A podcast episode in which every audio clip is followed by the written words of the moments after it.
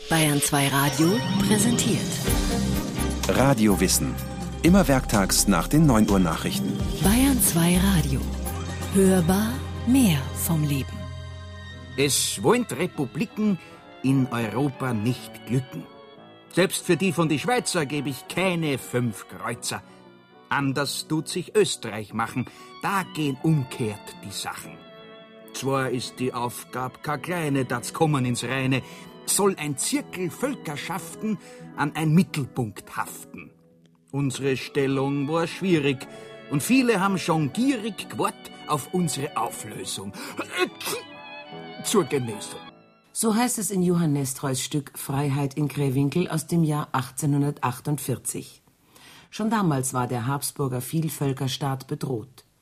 Nestreu sah ein fragiles Gleichgewicht und den Zirkel Völkerschaften an einem Mittelpunkt haften. Zu jener Zeit waren die zentrifugalen Kräfte, die vom Mittelpunkt weg in alle Richtungen strebten, die nationalistischen slawischen Bewegungen. Erst zum Ende des 19. Jahrhunderts kam dann noch die sogenannte alldeutsche Bewegung dazu. Sie forderte den Anschluss der deutschen Teile Österreichs an das Deutsche Reich. Gleichzeitig verbreitete sie abstruse Rassentheorien. Sind sie blond, dann sind sie Kulturschöpfer und Kulturerhalter. Was auf den ersten Blick wie eine Nestreu-Parodie wirkt, ist in Wirklichkeit vollkommen ernst gemeint. Der Aufruf für Blonde ist eine Reklame der vielgelesenen Wiener Zeitschrift Ostara. Sie wurde vom alldeutschen Publizisten Josef Adolf Lanz herausgegeben. Lesen Sie Ostara, Bücherei der Blonden und der Mannesrechtler. Die Ostara ist die erste und einzige Zeitschrift zur Erforschung und Pflege des heroischen Rassentums. Herausgeber Lanz fand übrigens seine eigene Herkunft nicht heroisch genug und nannte sich deshalb Baron Lanz von Liebenfels aus angeblich altem schwäbischen Adel. Tatsächlich wurde er 1874 als Sohn des Lehrers Johann Lanz in Wien geboren. Adolf Hitler, der als 19-Jähriger nach Wien kam, las die Zeitschrift Ostara regelmäßig, ebenso wie andere einschlägige rassistische Literatur. Die Wiener Historikerin Brigitte Hamann hat in ihrem Buch Hitlers Wien Lehrjahre eines Diktators aufgezeigt, wie populär die vielen Welterklärer und Rassentheoretiker zu jener Zeit waren. Josef Adolf Lanz war nur einer von vielen.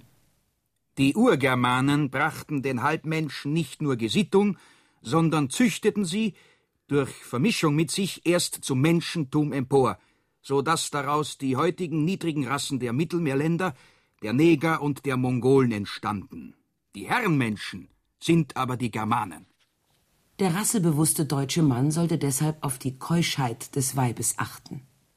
So mancher wackere Junge kam ins Unglück und verfehlte seinen Lebenszweck durch das Weib. Das deutsche Weib bevorzugt ja heute minderrassige Männer wegen deren stärkerer Manneskraft. Doch der erste Liebhaber einer Frau imprägniert sie mit seinem Samen, so dass die Kinder auch späterer Partner die Eigenschaften dieses ersten Mannes haben. Damit ist die Rasse verdorben. Deshalb, Männer, achtet auf die Jungfrauschaft. Sie hat nicht nur einen Liebhaberwert, sondern auch einen rassewirtschaftlichen Wert. Es ist leider die Tragik des heroischen Mannes, dass er dem Weibe der eigenen Rasse und noch viel mehr dem Weibe der niederen Rasse zu wenig derbsinnlich ist. Um die Reinheit des deutschen Weibes war auch die Zeitschrift Unverfälschte deutsche Worte besorgt. Sie wurde vom alldeutschen Politiker Georg Ritter von Schönerer herausgegeben. Die deutsche Frau schminkt sich nicht. Sie trägt schlichte Frisur und schlichte Kleidung. Sehr vieles, das uns später bei der NSDAP wieder begegnet, findet sich schon in den ersten Jahren des neuen Jahrhunderts. Adolf Hitler hat die Weltanschauung der Nazis nicht erfunden, ebenso wenig wie ihre Symbole und Rituale. Der Alldeutsche sagt nicht Servus und Grüß Gott. Der Alldeutsche sagt Heil. Heil unserem Führer Schönerer. Zur Germanisierung gehörte auch der Versuch, Fremdwörter einzudeutschen. Aus dem Kalender wurde der Zeitweiser, aus dem Redakteur der Schriftleiter. Statt Kapitel hieß es nun Hauptabschnitt. In seinem Germanisierungswahn rief Schönerer 1887 sogar zu einer 2000-Jahr-Feier der germanischen Geschichte auf. Der Anlass? Im Jahr 113 vor Christus hatten die Kimbern und Teutonen in der Schlacht von Noreia zum ersten Mal die Römer geschlagen, ein eher unbedeutendes Ereignis. Doch Schönerer beging das Jubiläum im großen Stil mit einem Germanenfest zu Sonnwend am 24. Juni 1888 in der Wachau. An einer der ältesten Siedlungen unserer Mark, mit Freudenfeuern auf den Gipfeln der Berge, zu deren Füßen der Donaustrom dahinfließt, als unvergängliches Sinnbild des nimmer rastenden deutschen Geistes. Bei dieser 2000-Jahr-Feier führte Schönerer eine neue germanische Zeitrechnung ein. Die Monate hießen von jetzt ab Hartung, Hornung, Lenzmond, Ostermond, Mayen, Brachmond, Heuert, Ernting, Scheiding, Gilpart, Nebelung und Julmond. Das konnten sich die Schönerianer gerade noch merken, aber die neuen Jahreszahlen waren einfach zu schwierig. Man zählte jetzt nämlich nicht mehr nach Christi Geburt, sondern nach der Schlacht von Noraia, die ja bekanntlich 113 vor Christus stattgefunden hatte. Das Jahr 1888 war demnach das Jahr 2001 nach Noraia. Der Geburtstag des alldeutschen Parteigründers Georg von Schönerer war bisher der 17. Juli 1842 gewesen. Jetzt musste es heißen 17. Heuert 1955 nach Noraia. Diese Rechnerei war auf die Dauer zu kompliziert. Der germanische Kalender setzte sich nicht durch. Doch andere Parteigründungen waren durchaus erfolgreich. Deutsch-völkische Stellenvermittlung für seriöse deutsche Bewerber. Der Deutsche Gesangverein sucht stimmbegabte deutsche Volksgenossen. Wohnungsvermittlung für deutsche Arier. Alldeutscher Sparverein für Kredite an Arier. In Hitlers erstem Wiener Wohnbezirk Maria Hilf gab es sehr viele alldeutsche Vereine. Sie gruppierten sich rund um die Redaktion des Alldeutschen Tagblatts. Im Wirtshaus Ötzelt trafen sich die Mitglieder des Alldeutschen Verbandes gleich dreimal in der Woche, montags, freitags und sonntags. Im Gasthaus zur Schönen Schäferin stand der Stammtisch des Vereins Ostmark, im Magdalenenhof jener des Vereins Südmark. Überall lagen die einschlägigen Zeitschriften aus, und Sympathisanten waren jederzeit willkommen. Adolf Hitler hatte die Chancen der kostenlosen Lektüre genutzt. Er bezeichnete sich zwar als akademischer Maler, in Wirklichkeit hatte er die Aufnahmeprüfung für die Kunstakademie nicht bestanden und war beim zweiten Versuch gar nicht erst zugelassen worden. Er besaß keinerlei Berufsausbildung. Im September 1907 war er nach Wien gekommen und hatte zunächst von seiner Waisenrente und den Zuwendungen seiner Tante Johanna Pölzel gelebt. Ein Jahr später kam es zum Streit mit seiner Halbschwester Angela Raubal, die ihn aufforderte, sich doch endlich eine Arbeit zu suchen und zugunsten seiner jüngeren, gerade zwölfjährigen Schwester Paula auf seinen Anteil der ohnehin mageren Waisenrente zu verzichten. Er sei doch jetzt ein erwachsener Mann und könne selber Geld verdienen. Das aber war er nicht gewohnt. Zwar behauptete er später in Mein Kampf, er habe zwei Jahre als Bauarbeiter gearbeitet, doch den historischen Nachprüfungen hielt das nicht stand. Trotzdem malte er die Bauarbeiterlegende in vielen politischen Reden aus, so zum Beispiel am 10. Mai 1933 auf dem Kongress der Deutschen Arbeiterfront. Ich bin durch meinen eigenartigen Lebensgang vielleicht mehr als jeder andere befähigt, alle Schichten des Volkes zu verstehen, weil ich mitten in diesem Leben stand, weil mich das Schicksal in seiner Laune oder vielleicht auch in seiner Vorsehung einfach in diese breite Masse Volk und Menschen hineingeworfen hat – weil ich selber jahrelang als Arbeiter am Bau schuf und mir mein Brot verdienen musste. In Wirklichkeit ging es ihm im Herbst 1909 so miserabel, dass er im Meidlinger Obdachlosenasyl übernachten musste. Der Hitler-Biograf Ian Kershaw. Hitler war nun ganz unten angelangt.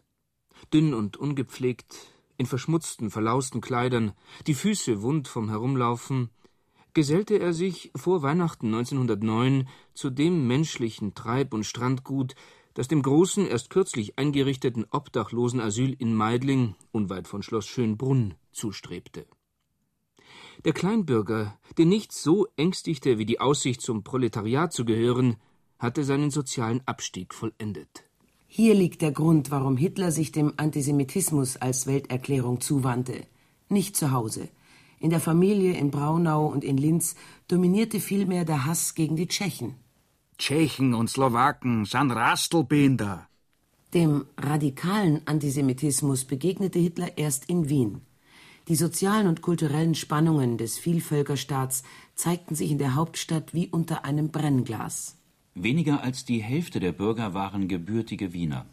Im Jahr 1908 zählte die Stadt zwei Millionen Einwohner, die das Habsburger Reich widerspiegelten. Deutsche, Tschechen, Slowaken, Polen, Ruthenen, Slowenen, Serben, Kroaten, Italiener, Ungarn und Rumänen. Der Anteil der jüdischen Bevölkerung war höher als in allen anderen Städten. Er betrug 8,6 Prozent. Ian Kershaw. Wie in Deutschland auch waren die Juden im Verhältnis zur Gesamtbevölkerung unter Freiberuflern, Universitätslehrern, Journalisten, Künstlern, im Handel und im Bankgewerbe stärker vertreten. Es war ein leichtes, die Zukunftsangst der kleinen Leute in Rassenhass umzuwandeln, vor allem in Hass auf Juden, die angeblich das übernationale Volk waren. Der prominenteste Agitator war Oberbürgermeister Karl Lueger, der schöne Karl. Hitler über ihn in Mein Kampf. Lueger ist der genialste Bürgermeister, der je bei uns gelebt hat. Unter seiner Herrschaft erwachte die ehrwürdige Residenz der Kaiser des Alten Reiches noch einmal zu einem wundersamen jungen Leben. Lueger ist der letzte große Deutsche, den das Kolonistenvolk der Ostmark aus seinen Reihen gebar. Er hatte sich seine Volkstümlichkeit durch unbestreitbar große Leistungen für die Stadt erarbeitet. Umso verhängnisvoller war, dass er den Antisemitismus mit Hilfe seiner Popularität wirksam verbreiten konnte. 1890 hielt er als Mitglied des Parlaments eine berühmte und jahrelang zitierte fanatische Rede gegen die Juden. Die Wiener jubelten ihm zu. 1895 wurde er zum Bürgermeister gewählt, doch Kaiser Franz Josef verweigerte seine Zustimmung zur Ernennung. Die Begründung Ich sehe den Rechtsgrundsatz meines Reiches, nämlich die Gleichberechtigung vor dem Gesetz, nicht mehr gewährleistet, wenn Herr Dr. Lueger Bürgermeister wird. Viermal wurde die Wahl wiederholt. Viermal verweigerte der Kaiser. Beim letzten Mal war die Stimmenzahl so hoch, dass Lueger schon zum Märtyrer wurde. Franz Josef musste zustimmen. Lueger behielt das Amt von 1897 bis zu seinem Tod im Jahr 1910. Er war der perfekte Volkstribun. Das gaben sogar seine Gegner zu, wie zum Beispiel der Schriftsteller Felix Salten. Bekam ein denkender Mensch seine Reden zu lesen, dann musste er lächeln. Hörte aber ein denkender Mensch zu, wenn Lueger redete, dann half es gar nichts, ein denkender Mensch zu sein. Dann vergingen einem die eigenen Gedanken, dann war man von einer elementaren Gewalt ergriffen und wehrlos mit fortgerissen. Hitler hat viel von Lueger gelernt. Propaganda muss sich einstellen auf die Aufnahmefähigkeit der Beschränktesten unter denen, an die sie sich zu richten gedenkt. Je mehr sie ausschließlich auf das Fühlen der Masse Rücksicht nimmt, umso durchschlagender der Erfolg. Noch war Hitler weit davon entfernt, selbst die Massen zu elektrisieren. Aber er schaffte es wenigstens, das Asyl in Meidling zu verlassen.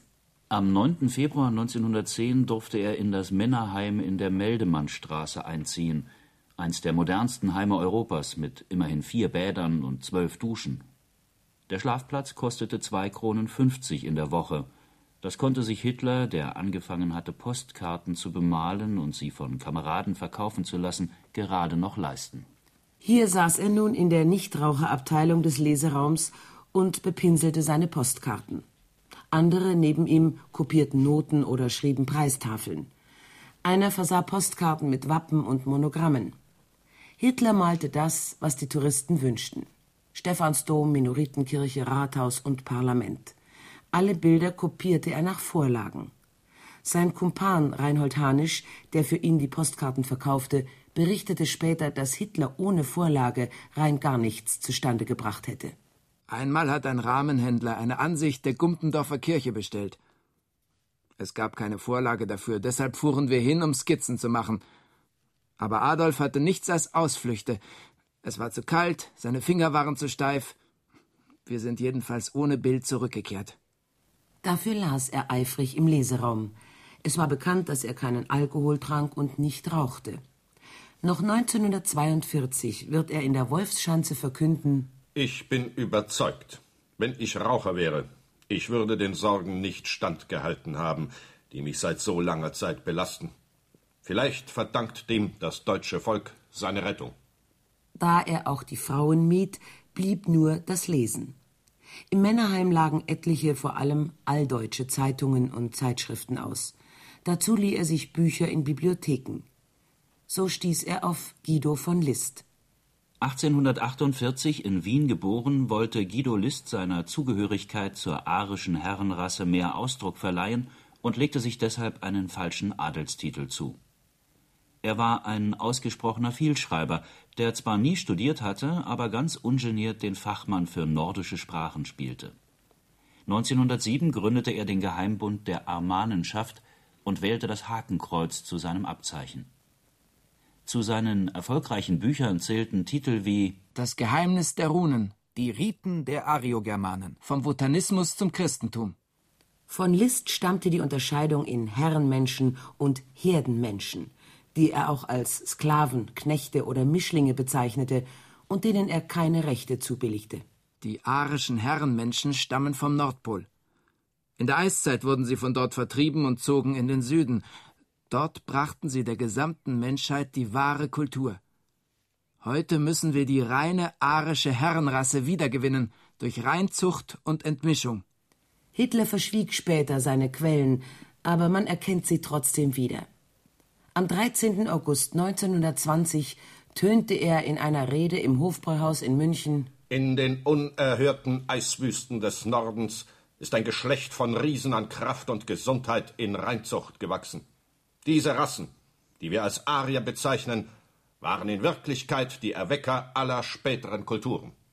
Die Rassentheorie des Guido List steckt auch in den Worten Hitlers über die Russen in der Ukraine im Jahr 1942. Widersinnig ist es, dass die niedrig stehende russische Masse, die der Kultur nichts nützt, in unendlichen Räumen einen Boden innehat, der zu den besten der Erde gehört. Von Guido List stammt auch die Idee, es würde ein germanischer Volksführer auftauchen, der keinem Gesetz unterliege und aus jedem Kampf als Sieger hervorgehe. Schon in der altgermanischen Edda sei dieser Führer prophezeit worden. List nannte ihn der Unbesiegbare, und führt in diesem Zusammenhang auch das Wort Endsieg ein. Hitler nahm den Gedanken vom auserwählten Führer auf und präsentierte sich ab 1933 als der Auserwählte. 1936.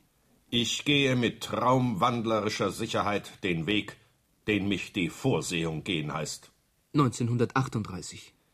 Wenn ich auf die fünf Jahre, die hinter uns liegen, zurückblicke, dann darf ich doch sagen, das ist nicht Menschenwerk allein gewesen. Wenn uns nicht die Vorsehung geleitet hätte, würde ich diese schwindelnden Wege nicht gefunden haben. Zurück ins Wien der letzten Jahre vor dem Ersten Weltkrieg. Wer dabei nur an die geistige und künstlerische Elite denkt, die Wien mit Recht so berühmt gemacht hat, sieht viel zu wenig. Gewiss, Arthur Schnitzler, Sigmund Freud, Gustav Mahler, Arnold Schönberg und Oskar Kokoschka haben den Grundstein zur Moderne gelegt. Doch die Gefährdung des Rechtsstaates war ebenfalls bereitet.